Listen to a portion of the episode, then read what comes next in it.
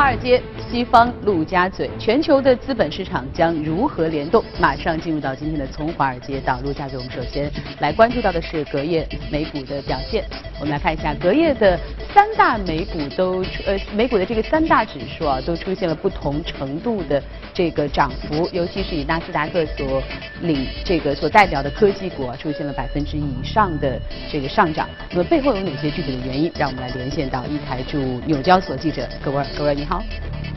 早上，主持人隔夜呢，主要的科技股领涨，美股大盘纳指涨幅领先，标普百指数连续。四个交易日收盘上涨，苹果盘中也是再度创出历史新高，Netflix 涨幅超过百分之三，股价报在一百七十四美元附近。伯恩斯坦的分析师认为，未来 Netflix 的增长绝大部分将会来自于除美国以外的海外市场，而迪士尼与其分道扬镳的决定，并不会对 Netflix 现在的用户存量和未来的增量产生多大的影响。券商也是重申了对于 Netflix 的买入评级，目标定价维持在二百零三美元，较目前的股价上浮约百分之十五。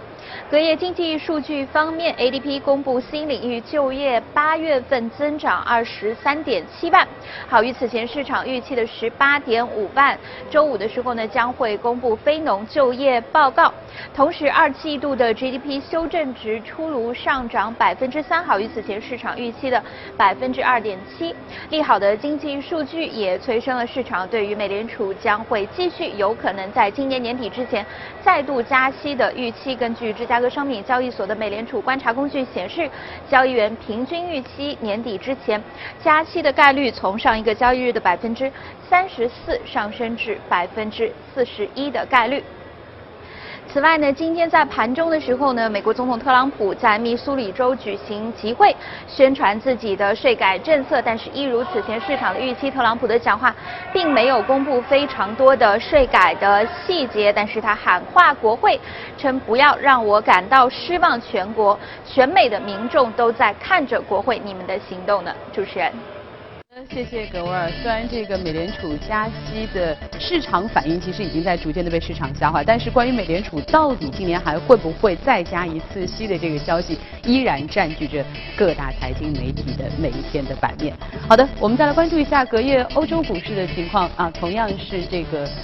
三大股指都是一个不错的一个涨幅，那背后还有哪些声音和观点值得关注？让我们来连线一财驻伦敦的记者薛娇，薛娇你好。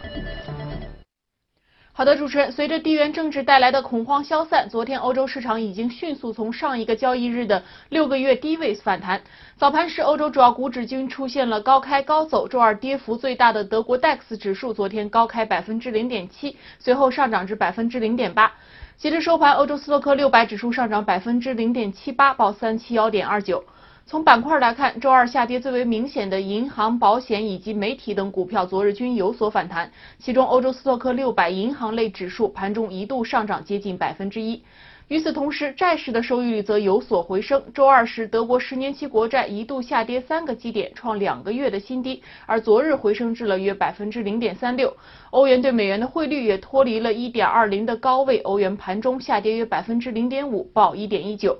在周二的记者会上，德国总理默克尔对于法国总统马克龙的欧元区改革方案表示了支持。这一表态昨日引发了市场的关注。马克龙提议设立统一的欧元区预算，以及一名常驻布鲁塞尔的欧元区财政部长。有反对者认为，设立统一的预算不利于经济增长。领先于欧元区其他国家的德国，在大选临近的时候，默克尔这一态度的转变，被分析人士认为是在加强欧元区的团结，打击民粹主义。但如何获得德国民众的支持，是他现在面临的最大挑战。主持人，好的，谢谢薛娇。呃，应该说呢，这一周我们依然还在这个央行的杰克逊霍尔全球年会之后的这一周当中哈，所以在周一的节目当中，我们关注了在年会里发生了什么。在今天的节目当中，我们希望来关注一下这个年会它引发了什么。下面进入到今天的全球关注。那今天呢，来到我们节目当中的依然是我们的老朋友简佳，欢迎简佳啊！简佳，我们刚才说这个，因为这一周其实还是在这个 Jackson Hole 的之后的这一周当中，所以我们其实可以持续的关注一下，它可能有很多的这个信息逐渐的对市场产生的反应啊。所以首先，其实呃，虽然说在周一的节目当中我们也探讨过啊，这个对于这个这个状况整个全球大家的一个定位或者说一个评价。所以首先想听听看你对于这一次的会议你的关注，以及你觉得里面一些比较值得拿出来，今天我们可以来探讨一些一些核心的关键词。嗯，对，其实呃，用四个字来形容这次 Jackson Hole 会议啊，我们说就是平淡无奇啊，平淡无奇。但是呢，确实因为央行的动作对于全球啊，特别是我们说三大主要央行，它的整个一个动作对于全球来说都非常的重要啊，都。啊，包括资本市场啊，包括整个经济未来的一个走势都非常重要。那我们看到这次会议上，首先耶伦啊，他的整个的一个讲话并没有涉及到这个货币政策，而更多的只是说我们在金融监管方面要温和的一个推进。那么其实市场也认为，就是美联储短期之内释放出来的信号，就是不太会有比较明显的一个货币政策的一个调整啊。那么另外，其实会前大家特别关注的是这个德拉吉，也就是欧洲央行行长德拉吉的一个讲话，看看是不是会有一些收紧的一些信号出现呢？啊，其实最终我们发现啊，和这个七月份整个欧洲的央行的议息会议。的表表达是一模一样的啊，也就是说，他认为这个还是要到百分之二的这个通胀目标以后啊，欧洲央行才会开始来这个收紧货币啊，所以说这个也释放出来一个信号，就是欧洲央行目前还是会维持它的整个宽松的一个货币政策不变啊，所以说我们看到这两位行长释放出来的那么鸽派的一个信号啊，结果就是我们看到美元连续呃两度就是两个人讲完话。美元都出现了一波下跌啊，一共出现两波下跌啊，所以说上上周五是明显的这个已经有效的跌破了九十三的这样的一个关口啊。另外我们看到的其实就是因为这次有三大央行行长都参加了啊，日本央行行长东黑田东彦他也参加了啊，虽然说他没有讲话啊，但是也是接受了采访。那么从他的讲话里边我们可以看到啊，他的采访里边可以看到，其实他认为日本它目前距离百分之二的通胀目标还有非常大的一个距离。啊，也就意味着日本还会继续的它的一个 QQE 的一个动作还没有停止，啊，但是我们看到呢，最近英国公布了一系列的这个包括 GDP 的一个数据啊，非常的疲弱啊，也就显示出来了整个的一个英国的整个的一个消费哎还是处在一个非常疲弱的一个水平，那么这就使得。英国央行未来进一步采取收紧货币政策的一个行动呢，就没有那么的迫切和那么的必要啊。所以说，综上所述，我们看到四大主要央行从它的一个最后最近公发布的这样的一些信号可以看出，其实。各个全球主要央行短期之内，它对于紧缩货币的这个迫切性并没有那么的强啊，这也是为为什么我们看到最近所有的基本上所有主要国家的整个的一个国债收益率都是出现了一个明显的一个下行的。所以很多人说这个 Jackson 后之后呢，大家的提炼的关词就是 QE 难谢幕哈，这个各大主要央行的 QE 都都都都很难说真正的实现一个比较比较比较舒服的一个退出，它可能还需要一段时间，所以我也。想到一个词，原来说这个最危险的地方就是最安全的地方，所以呢，大家说全球央行行长年会最重要，但其实可能它也很难去释放出去让大家觉得我要掉下巴的这样的一些呃新的消息，它一定是一个政策的一个持续性啊，它只是一个可能聚在一起的这样的一个一个表态啊，呃，那另外呢，其实呃我们说。其实你刚刚也谈到了，在 Jackson 后之后，美元的指数又出现了一个下跌。其实，呃，简家，其实我们一直在探讨你对于这个美元指数的关注啊。从呃去年大家觉得特朗普上台之后美元会涨，你就会说美，你说美元会跌。我们也持续的在说，原来说一百零三点，后来说九十三点，甚至有人说八十五点的，都是这样的一些可能性。那么，嗯，你你其实最近我们也发现，因为你上次跟我说到过，其实美元和欧元有一个跷跷板的效应。嗯。所以呢，可能德拉吉的讲话。当中，呃，虽然说他讲到了 Q 一可能还会有一段这个时间，应该说在整个欧洲的。宽松的货币政策会有一段时间，但是它其实对于整个欧洲经济的增长和复苏是给出了一个肯定的表态。所以呢，我们看到其实之后欧元是出现上涨的。对。那么如果是这样的话，接下来美元是不是还会有继续下跌的空间？对，确实啊，去年年底、今今年年初啊，当时其实市场普遍一致是看好美元，看空人民币啊。那么当时我们给出的观点正好是相反的啊，我们当时是。啊看空美元啊，而看好人民币啊。其实最近我们看到啊，市场也是逐步验证了我们这样的一个判断啊。是啊，其实最近有很多朋友来问我啊，包括您刚才也说到，已经开始有人看到八十五了啊。对当时我记得从来没有人会看到认为美元今年会到八十五啊，或者是会往。九十以下是没有人敢说的。都是往上看的啊，一百一百一十啊，一百一十五，对吧？但现在已经开始有人担心美元的持续的一个下行啊。那么也问我这个是不是未来美元会持续的一个往下走啊？嗯。那么我们说从中期的角度来说呢，目前整个格局还比较难被打破啊，因为更多的是从基本面的角度来看啊。一方面呢。就是中国包括欧洲的整个的一个经济的复苏，还是在一个比较好的这样的一个状态啊，也都是持续的一个超超预期的啊。那么另外，美国的整个经济呢乏善可陈啊，再叠加上整个大家对于特朗普政府的一个啊不信任或者是一个担忧啊，所以导致整个美元有可能还会持续的一个承压啊，包括我们看到周一。一度是跌破这个九十二的一个关口啊，是最终是收回来啊，但是这个呃压力还是非常大的啊。那么另外我们看到，其实最近特朗普呢，虽然说他最近在讲话，包括在发推文的时候，已经开始有所收敛了嗯嗯啊，但是他其实还是在啊。这比较严厉的去抨击了这个共和党的大佬啊，只是他自己党内的这些大佬啊，在进行了一个严厉的抨击，嗯所以大家比较担心他和党内这些领袖的这个关系嗯啊会有恶化的这样的一个呃一个过程嗯啊。另外我们说这个特朗普其实他。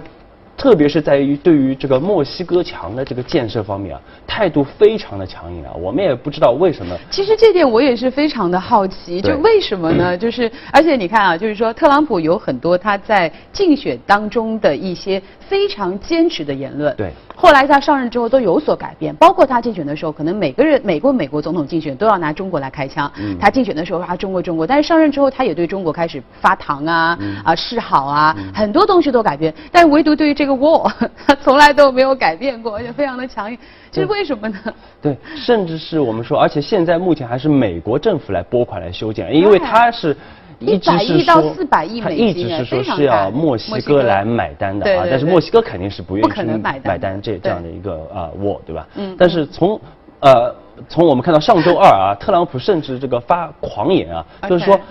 即使是美国政府关门，我也要继续去来修窝啊，继续来 修墙啊自己去修窝。特别的一个坚持啊，对于这个对于这个这个呃这个隔离墙的这样的一个建设啊。OK 呃，那么另外我们说，其实美国也是很快面临到的就是这个政务政府债务上限的一个问题啊，嗯。包括这个和税改相关的这个预算案，九月三十号之前。必须达成这个一致啊，所以说这个时间点都非常的近了啊，现现在马上要进入这次达成进入九月一致的这个可能性高吗？对，因为这次我们说啊，这个。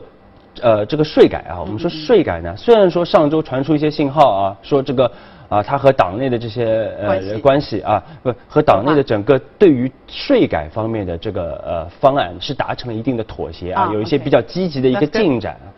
积极的进展啊。但是我们说，其实整个税改能否最终通过国会，我们说还有非常大的不确定性啊，因为我们看到特朗普所有上国会的一些法案，最后全部是被否掉的啊。目前到现在为止，没有一个能够顺利通过国会的。那么这次税改法案，我们说肯定也会面临非常大的一个阻力。而且呢，目前像呃这个美国财长努钦啊，包括这个共和党的领袖麦康奈尔，最近他们短期的工作的重点肯定会是放在这个政府债务上限的一个提高上啊，所以他们对于税改的整个的一个关注度肯定要继续的往后推啊，所以说我们说税改这方面啊，可能更多的还是靠国会，白宫说了根本就不算啊，但短期之内呢啊，当然。这个努钦也是认为整个的一个啊债务上限大概率是能提升啊，应该是能提升的啊。嗯前两天我们新闻中对其实也对谈到包括这个目前确实是共和党主导的这样的一个政府啊，嗯他也是不希望看到啊，包括国会也是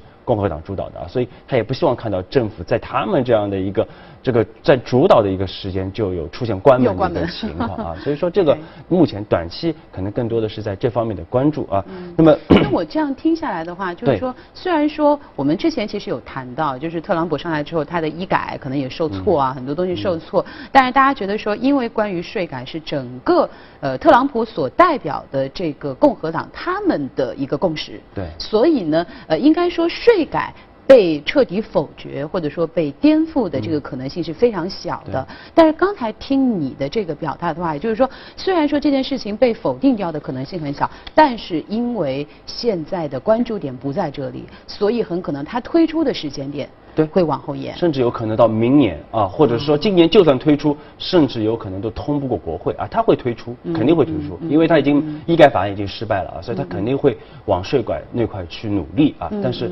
很有可能在国会又会碰壁啊，这个是大家重点关注，所以说。综综合来看，无论是它和党内的关系，还是整个的一个政策，我们可以看到，美国目前整个政治风险还是处在一个非常高的一个位置啊。那么这个这个呢，也会持续打压美元啊，包括也会这个持续。我们看到最近像避险资产啊，像黄金啊啊，甚至我们说比特币啊，作为一类资避险资产，其实价格在不断的这样的一个啊，处在一个高位的一个水平啊。但是我们今天这样打着冒号的避险资产啊。对，但是我们今天呢，确实是还要建议大家去关注一一些细微的一些变化。我们说边际变化非常的重要啊。那么我们看到两个啊比较值得大家关注的一个现象啊。那么首先一点，其实我们看到这一轮欧元对美元的一个上涨啊，并没有同步于整个的一个欧美整个的一个国债收益率这个利差的这样的一个缩小啊。也就是说呢，简单的说就是它并这一轮的上涨并不是靠这个套利资金所。导致的啊，并不是因为这这样，所以它应该是基本面。所以更多的我们说，可能这一轮欧元对美元的快速上涨，还是由于这个整个包括对于地缘政治风险的一个担忧啊，包括对于美国政治的一个担忧啊，导致。呃，资产是流出了这个美国啊，流向了欧元啊，并且是去购买欧元，像德国国债这样的一些比较啊具有避险属性的这样的一些资产啊，这是一点啊。那么这个呢，如果一旦整个的一个风险啊，这个避险情绪消除的话，那么有可能这些资金会重新的一个回流啊，这是一方面。那么另外呢，其实我们说整个上半年为什么欧元对美元走的那么强，其实主要还是因为。首先，欧洲经济超预期啊，另外美国经济相对比较疲弱啊。但是最近我们看到，进入到三季度以来，整个欧洲的经济啊走的啊，我们看到一些软性的指标表现的就非常的疲弱，比如说像 PMI 的一些指数啊啊，包括整个投资者信心指数啊，开始出现了一个啊缓。走稳，呃，甚至有可能下行的这样的一个动作啊。那么，另外我们看到昨天像美国的三二三季度二季度 GDP 还是百分之三的一个增长啊，所以说又是出现了一个反这样的一个跷跷板的一个效应啊。那么这个是否会扭转美美元的短期的这样的一个颓势？建议大家可以持续重点来关注。哎呦，你说到这个欧洲啊，我就想起昨天其实我们在说一条新闻啊，可能具体是谁说的，我记得不是特别清楚，但是那个数字我印象特别的深刻。他说，呃，那虽然说其实我们今年一直在说整个欧洲应该说在这个后欧债危机时代，今年整个表现还是不错的，整个增长啊、复苏啊，包括一定的活力。但是其实他们也谈到说，其实整个欧洲目前在全球的这个世界经济当中的占比大概是百分之二十五左右，左右但是今后接下来预计呃。会在百分之十以内，甚至有人预计说，在可能在某一个时间点啊，呃，欧洲的经济占全球经济的这个总量只有百分之九，所以应该说从长远来说，呃，可能。欧洲真正的去恢复它非常强大的这样一个呃很以前这种霸主的地位，几乎已经是不太可能。但是它只是说从自己之前我摔了一个跟头，我有债的问题，我有各种的，我慢慢的回到一个我舒服的、我正常的一个状态哈。还有一点，其实我想请教一下姐姐，不知道你关注到没有？因为我觉得特别深刻，就是说我们周一的时候，其实刚刚开完这个 Jackson 后呃会议之后，大家都在说今年第三次或者说年底的第三次加息的可能性几乎已经没有了。对。啊，呃，但是呢，今天刚刚我们在连线我们这个葛维尔啊，我们在纽交所的记者，他又说，其实这今天我们的刚刚的消息说，可能又会加息了。对于大家对于这个第三次加息的这个预期又回来了。你你你怎么来看待？嗯，其实我们我们其实，在应该是两个多月前，我们当时就给出了一个明确的判断，我们认为 今年应该不会再加息了啊，但是九月份有可能会启动缩表的这样的一个动作啊。嗯嗯。这个是今年美联储的整个的一个货币政策未来的一个走向啊。那么确实，耶伦我们看到。讲话里边也没有释放出进一步收紧的一个信号，啊，所以我们说加息的概率今年来说还是不大的啊。虽然说昨天 GDP 短期超预期，但是我们认为美国的整个持续的啊，目前的整个的特别是通胀的一个情况，并不支撑第三次的一个加息。OK，好，记住你的观点了啊。好，那我们来看看今天我们的异动美股吧。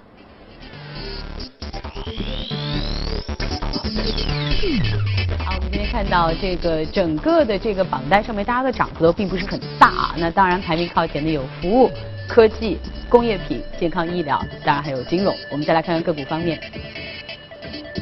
个股方面的涨幅相对于我们这个行业来说就大了很多啊。那我们排名靠前的生物科技，而且占了三个席位。另外呢，航天、航空和医疗机构啊，相比的占相对的占比，呃，这个这个相对的涨幅也也不少。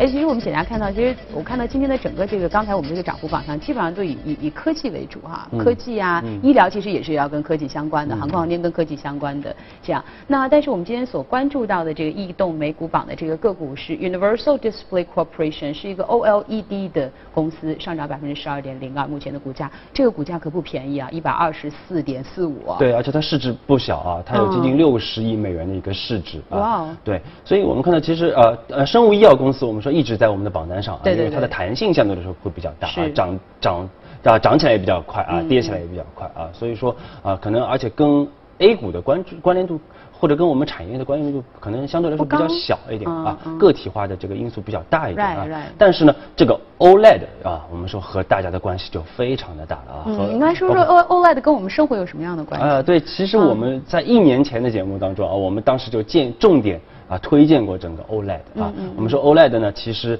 啊也是我们华裔的教授这个邓青云啊，一九八七年发明的这样的一个技术啊。OK。那么最新的就是 AMOLED，哎，AMOLED。它的整个的一个具有非常好的一个特性啊，比如说这个低功耗啊啊，比如说轻薄啊，甚至是柔性啊啊，对吧？快速的反应啊等等啊，这样的一些特点呢，使得它会成为未来的整个显示的一个最主流的一个技术啊。我简单的查了一下哈，这个好像 OLED 呃，在很长一段时间，它也算是苹果概念股的一部分，是不是？因为苹果这个手机的这个显示屏是 OLED，那么现在呃，包括到一些比如说大一点的显示屏，或者说电视。上面它也在应用，对这样对，OK，对，其实我们看到这个 OLED 啊，我这家公司呢，它的名字叫 Universal Display Corporation 啊，但是它的呃这个代码的缩写就是 OLED 啊，嗯。那它其实就是整个的一个 OLED，特别是中上游的一个绝对的一个全球的一个龙头啊，它是基本上垄断了整个的上游的这样的一个材料的一个资源啊，而且它有。四千两百项的这个这个专利的一个技术啊，使得它在这个行业是拥有绝对的一个垄断的一个地位啊。那么它也是受益于整个 OLED 行业的一个发展啊，受益于行业的发展。下面有非常多的这样的一个啊这个相应的一个客户啊。我们看到它的股价昨天上涨百分之十二，其实过去十年它的涨幅高达百分之六百三十啊，涨了近。加差不多七倍多的这样的一个涨幅啊，那么为什么有这么好的涨幅啊？包括短期为什么又持续的创一个新高啊？那么一方面呢，就是因为我们看到它有非常多的一个利好啊，比如说像这个它下游主要的客户啊，大家很熟悉的韩国 LG 啊，它是 LG 是它的客户，LG 它最新投了一个这个七十亿美元新投了一个产线，就是来做这个 OLED 的电视机啊，它是在这方面有一个非常快的一个拓展。嗯，那么另外呢，就是我们上周节目中。重点跟大家又再次强调的苹果产业链啊，我们说这一次苹果，因为苹果其实还到现目前为止还没有用 OLED 屏啊，但是苹果还没有用 OLED，在但是我们说预计在这个这次。九月十二号即将推出的这个 iPhone 八上，大概率会用 OLED 屏啊，因为 OLED 屏主要之前是三星的一些高端手机啊在使用的啊，但是苹果我们说会全面的使用 OLED 屏啊，那么这个呢也是对于整个行业的一个非常大的一个刺激啊，那么肯定这个公司也会明显的受益啊，那么另外我们说由于苹果的一个示范效应。未来像这个包括三星的一些中低端的手机啊，包括国产的手机啊，对我刚才在想，国产手机接下来都会未来会大量的使用整个 OLED 啊。当然，国产手机某某些手机型已经开始在试用啊，但是我们说并没有一个比较啊大范围的一个推广啊，可能还是因为整个的一个价格的一个原因啊。那么另外我们说电视机将是未来的这样的一个新的这样的一个拓展领域，因为电视机的整个。这个面积要比手机来的大得多啊，而且可替代的空间也比较大啊。那么像 LG 已经是走在前面了啊，后面就看三星啊，包括国产国内的这些电视机的主流厂商是否也会进一步的一个来跟进啊。其实除了我们说手机和电视以外，像这个传统的照明啊，我们说也开始这些主流的厂商，像飞利浦啊这些，也开始来推出一些 OLED 的这个相应的这样一些解决方案啊。所以说，种种的这个我们说很多的显示，包括照明设备，未来都有可能会采取 OLED 的技术啊。所以说，这样的一个技术啊，会是大家未来可以值得重点关注一个长具有长期成长性的这样的一个板块。好，以下呢，我们关注一下美股的财报。美国最大的酒业公司之一百富门日前公布了其在二零一八财年第一季度的财报，净利润是一点七八亿美元，每股收益四十六美分，高于去年同期的一点四四亿和三十六美分的每股收益，并超过了分析师预期的每股收益三十九美分。那百富门预计呢，二零一八财年全年每股收益将在一点八五到一点九五美元之间，分析师平均预期是在一点八五。携程发布的截至今年六月三十号的第二季度未经审计的财务业绩显示，第二季度公司的净营收是人民币六十四亿，同比增长百分之四十五，归属于公司股东净利润是三点二七亿。相比之下，去年同期归属于公司股东的净亏损是人民币五点二一亿，同比扭亏为盈。另外呢，聚美优品的股价在周三收跌了百分之一点九二至三点零六美元。此前呢，聚美优品股东发表了一封致聚美优品董事长和红杉资本中国基金管理和执行合伙人沈南鹏的公开信，炮轰聚美不兑现诺言。公开信说，聚美暂停有意义的股东交流已经有二十二个月了。陈董事长在位十八个月，聚美的市值损失了三点九七亿美元。信中炮轰陈欧提出的每股七美元的私有化交易提议，大大低估了公司的价值。其随后导致的一系列错误，已经使中国线上化妆品零售业领军者的股票下跌了百分之四十五点二。然而，目前线上购物却正在中国蓬勃发展。红黄蓝儿童教育科技发展公司已经向美国证券交易委员会提交了 IPO 的申请文件，计划筹集最多一亿美元资金。红黄蓝计划在纽交所挂牌上市。据监管文件显示，瑞士信贷集团、摩根士丹利和中金公司将担任红黄蓝 IPO 交易的承销商。美国私募股权公司贝恩资本领衔的财团与苹果公司周三又给出了新的竞购方案，拟以一百八十二亿美元收购东芝的芯片业务。交易完成之后，贝恩资本和东芝将各自持有该芯片业务部门百分之四十六的股权。据了解呢，东芝与西部数据财团的谈判目前暂时搁浅。毫无疑问，这又是一个戏剧性的转变，因为本周一刚刚有报道称，西部数据呃西部数据呢计划是以一百七十四亿美元收购东芝芯片，双方最早将于本周四宣布结果。另外呢，谷歌宣布，今年谷歌的语音助手将进军家电市场。谷歌称，通过与谷歌语音助手相整合，将来洗衣机、烘干机和吸尘器等家电设备将通过语音命令来控制。比如说，如果你想让洗碗机来刷碗，可以说 “OK，谷歌洗碗”，之后呢，洗碗机就会启动。谷歌表示，将与 LG 等公司合作来开发这些新的产品。另外，新任的 Uber CEO 科斯罗萨西周三在公司的旧金山总部召开了全体员工会议。会上呢，他表示计划重塑 Uber 的文化，扭转目前的亏损局面，并挽回投资者信心，承诺最快十八个月之后将进行 IPO。根据 Uber 发布的推文，科斯罗萨西接下来将着眼于寻找 CFO 等职务的合适人选，以尽快使董事会正常运转。好，公司方面消息就是这些。以下呢，进入今天的美股放大镜。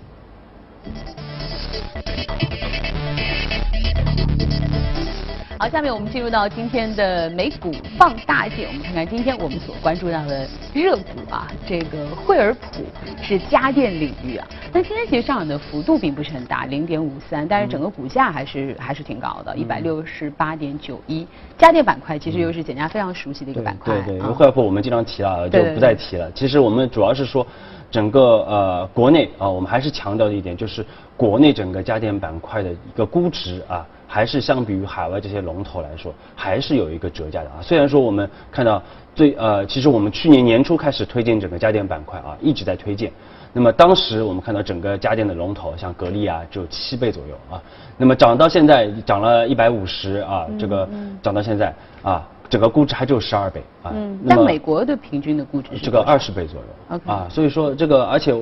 如果你再拉到明年，可能这个估值又继续更低啊，因为对于海外来说会更低呢因为我们还有成长。啊嗯，我们的成长性还是非常明显的，啊一会儿后面会说啊。那么我们看到，其实像海外这些白电的龙头，其实它已经基本上是处在一个稳态的一个增长，基本上就是一个个位数，甚至是零增长零点你刚刚水平0.53刚才但是依然啊能给到二十倍的一个估值。OK 所以说我们的整个的一个啊估值啊还有向上的一个空间啊。但是我们说这一次的白电的，啊包括我们国内的这些家电龙头的一个上涨啊，并不只是估值来推动的啊，嗯。更多的我们说还是在于强劲的业绩来推动。啊嗯其实我们在节目中一直在给大家更新整个的一个家电的销售的数据嗯啊。这次啊，虽然说最近我们看到啊，感觉天气开始慢慢转凉了啊，嗯但是并不能让我们忘记过去那么。呃炎热的夏天炎热的陪伴我们度过的空调 历史上应该最高、最最长的，感觉是最长的这样的一个炎夏。哦那么这样的一个夏天，也使得整个的2017年的整整个的一个冷年啊，非常完美的有一个收官。啊嗯嗯嗯我们看到七月份整个空调的一个销售啊，国呃整个的一个呃这个产量一千三百九十六万台啊，同比增长百分之四十七啊。那么销量是呢，一是一千三百六十九万台啊，增长百分之五十二，整个行业的一个销量啊啊。那个另外我们看到整个内销啊，因为外除它它有内销和外销两块，我们看到内销增长百分之七十二。啊，非常恐怖的一个这个同比的一个增长啊。那么这个也也是我们说，一方面是因为去年的整个的一个去库存导致的一个低基数带来的，另外确实和今年的整个炎热的夏季有非常大的一个关系啊。另外，我们看到这些行业的龙头啊，他们龙头的增速来得更快啊。整个上半年，像美的啊、格力啊、海尔啊，增速都在百分之七十以上啊。所以说，它主要还是一个业绩推动的整个的一个股价的一个上涨啊。所以说，市现在市值已经很大了，都是两千多亿的市值啊，但是依然有非常高的一个增速啊。那么，当然，为什么大家给家电一个比较低的估值啊？其实大家还是担心，主要我们说三方面的原因啊。那么一方面就是和这个房地产调控有关啊。那么第二方面是和这个原材料价格上涨有关啊。我们看到最近这像钢铁的价格也在出现上涨啊。那么第三呢，我们说和这个库存的一个这个呃担忧啊有关系啊。那么其实我们说啊，这个房地产调控的这样的一个对于家电的影响，我们一直说是非常有限的啊。其实我们可以，我们也深入的分析了一下啊，研究了一下啊。其实整个新房对于整个的一个家电的一个呃新增的一个需求，也就只有百分之三十左右啊。那么更多的呃需求还是来自于我们说，一个是这个改更新换代更新换代啊另外还是和农村的整个的一个普及率和三四线、四五线城市的整个的一个普及率的上升是有很大的关系的啊。我们看到原来农村可能它都是不用空调的啊，但是现在就是啊装空调，而且一装就是装好几台。哎呦，那你说到这一点，我觉得非常的关键。我觉得嗯这也会成为接下来整个家电行业的一个一个很大的想象空间。对因为因为比如说你像呃国外，你说我们刚刚说美国啊或怎么样子，那它其实基本上已经是已经是没有太多的这个所谓的新普及的空间，它只是更多的这个更新啊或者买新房。但中国其实我除了已经的这些存量的这些城市人口它的这个更新，我整个的这些大量的这个农村的这个人口的这个铺开，会带来一个非常巨大的一个市场的想对象空间。对对对，因为这个对于大家整个的一个生活品质都是有个比较明显的一个提升的啊。嗯嗯那么其实我们和日本也进行一个对比啊，其实日本的这个户均的空调数和中国。国户均的空调数相比，我们还有非常大的一个提升的空间啊，因为我们说空调比较特殊啊，因为每家可能就一一台冰箱、一台洗衣机啊，但是我可以装多台的空调啊，对或者是我去装一个电中央空调，可以啊装很多台，对电视也可以装很多嗯，但是我可以装中央空调啊，那么中央空调它的整个单价就会来的高得多啊。我们家最近装修，我妈就开始要用中央空调。对，所以说 其实整个嗯成长性还是我们说不用特别的去担忧嗯啊，特别是我们说短期的房地产的调控，其实对整个的一个销量的影响啊，最终我们看到其实是没有影响的啊，反倒是今年有个非常高的一个成长。啊嗯，那么第二就是对于原材料价格的整个的一个上涨，我们啊，对我们说虽然说价格确实在涨啊，但是现在整个家电的一个行业的集中度非常的高啊，所以说这些龙头很容易就把价格往下游去进行的这样的一个传导啊，所以并不会影响他们自身的整个的一个利益啊和和盈利的一个能力啊，所以这个大家也不用特别担忧啊，因为格局相对来说会好得多啊。那么另外库库存方面，我们说由于受到这今年的整个的一个非常强劲的一个夏季的一个销售啊，目前整个社会库存、渠道库存都处在一个比较低的这样的一个水平啊，也就是说下半年整个家电行业，我们 判断各大主流的公司依然会保持一个非常好的这样的一个增速，因为轻装上阵啊，目前已经啊，所以说整个。包括渠道，甚至还有补库存的一个需求啊，所以说整个下半年啊，我们依然会看好整个家电的一个基本面的一个成长啊。那么当然结合到股价啊，我们说最近我们看到短期由于啊资金的分流，包括大家开始啊去关注一些周期板块的这样的一个表现啊，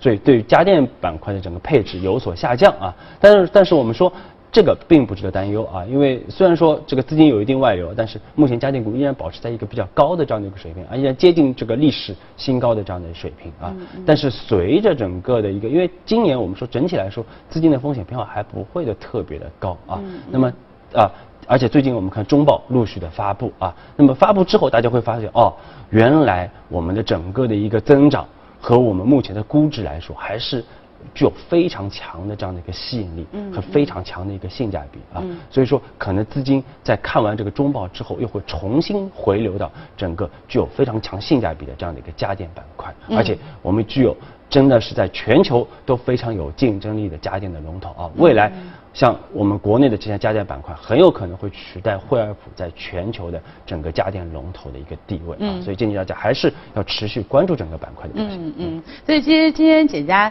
呃是从我们这个全球的这个家电巨头惠而浦其实切入，跟我们重点说了一说目前对于我们整个国内的这个家电行业的一个持续的看好哈。其实我特别喜欢它的名字叫惠而浦，其实我觉得家电就是这样，他希望可以普惠更多的人，而且从这个角度来说，从这个初心来说，其实我们中国本土的这些。品牌是有非常大的市场空间和潜力的。那再次感谢简佳今天来我们节目当中。